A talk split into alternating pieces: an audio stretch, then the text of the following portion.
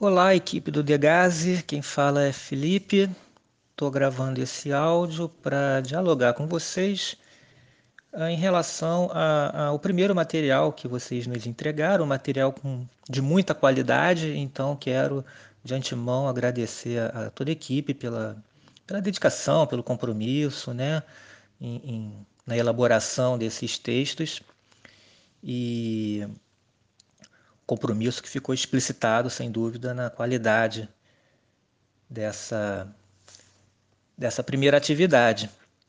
É, a minha responsabilidade aqui nesse, nesse áudio é tão somente apresentar algumas considerações em relação aos textos, e eu vou tentar fazer isso de maneira de maneira coletiva, no sentido de não individualizar texto por texto, mas sim apontar alguns elementos que podem dar um sentido coletivo a, a esse áudio, a, essa, a esse diálogo aqui. Né?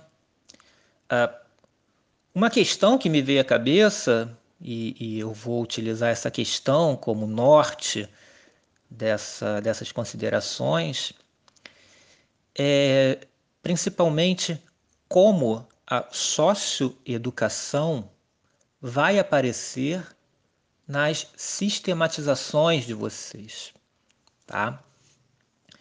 Ah, eu digo isso porque boa parte da equipe, a grande maioria, tem uma trajetória, tem uma experiência na política de saúde e com ênfase na saúde mental, né? Então, para não desconsiderar essa experiência acumulada e como isso apareceu já nesse primeiro texto, é possível que isso seja também ah, alguns dos caminhos a, a, serem, a serem trilhados por vocês na, nas, nas sistematizações. Então, vai ser preciso pensar mediações com essa com esse acúmulo, com essa experiência, né, com essa trajetória na saúde barra saúde mental, com a socioeducação.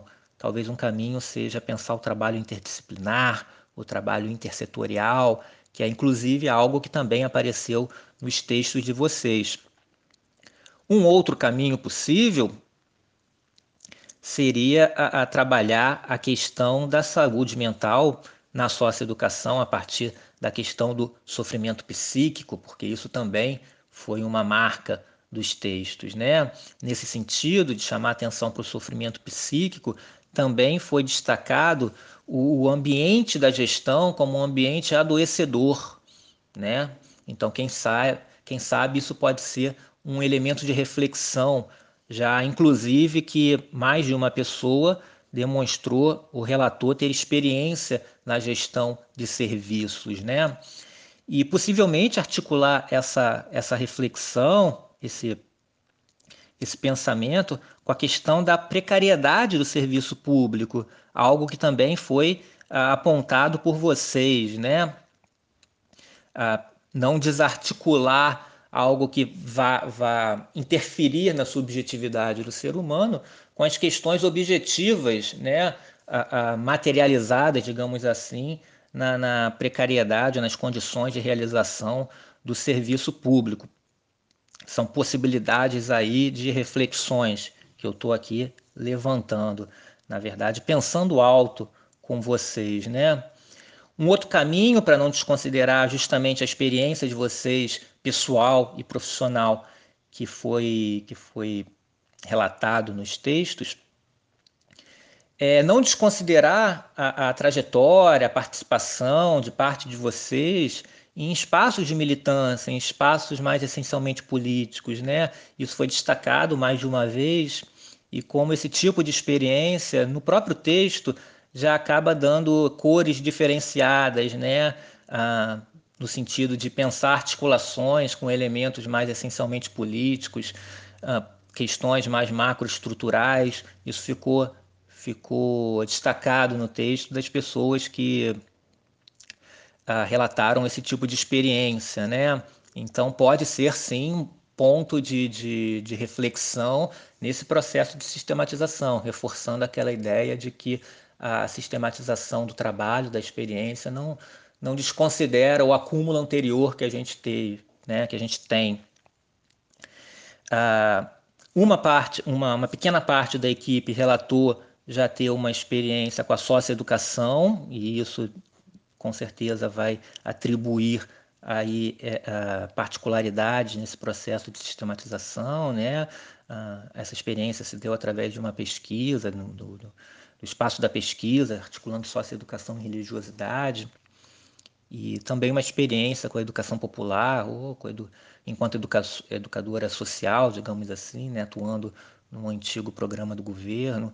É, sem dúvida, me parece que esse tipo de, de, de trajetória também pode contribuir e vai contribuir com, uma, com a sistematização da experiência no Degase a partir de ponto de vista já amadurecido, né?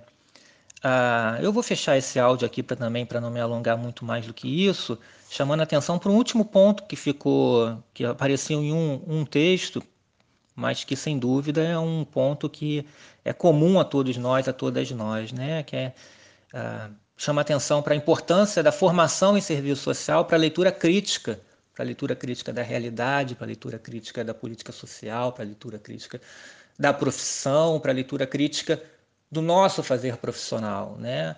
Então, é justamente esse elemento aí de, de unidade que vai que vai nos dar a base, que vai nos dar a substância necessária para garantir um, um movimento de sistematização coerente com esse tipo de leitura, né? Uh, eu vou encerrar por aqui esse áudio, agradeço a atenção de vocês, fico na expectativa de que ele sirva para refletir mesmo, né, para ajudar a pensar uh, alguns pontos e a gente continua essa conversa nas próximos, nos próximos encontros. Tá bom? Um abraço para todo mundo. Tchau, tchau.